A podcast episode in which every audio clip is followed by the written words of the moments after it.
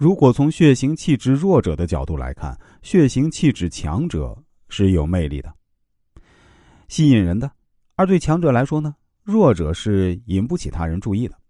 当三个人集中在一起的时候，弱者总是想避开强者，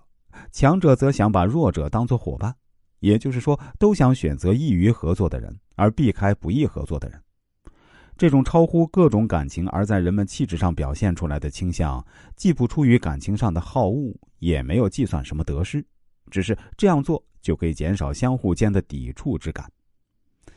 A 型、O 型、B 型组合是一种三人三群相互钳制的关系。在这个三人集团中，举个例子来说，当某一成员遇到什么事情的时候，由于需要用钱，可自己手中又没有，正处于困境的时候，如果是 O 型人有钱，那么 B 型血的人就会首先提出借钱给他。假如这时 O 型血人为分析结果而去向 A 型血人借钱，恐怕是要碰钉子的。那如果是 A 型血人缺钱，就会首先去找 O 型血人借钱。那如果 B 型血人用钱呢，他一定要先向 A 型血人商量。这种关系啊，就是所谓回避与选择的关系。如果三个人是完全平等的，那么在精神上处于领头地位的，就是经济状况稍好的一些人，或是在学生时代成绩最好的。如果三个人不是平等的，那么，社会地位高的或年龄大的人就成为领头的人。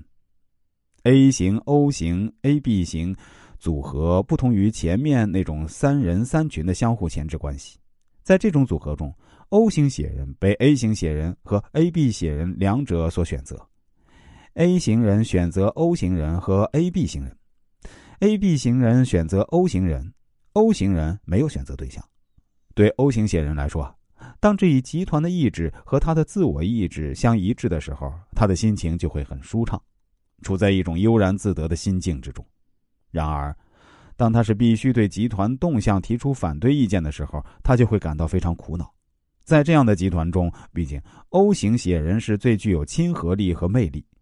但是无论做什么事儿，总会不知不觉的以 A 型血人为中心。虽然实际上 A 型血人的意见和行为并不那么引人注目，但是却可以认为心理方面的主导权总是在 A 型血人那里。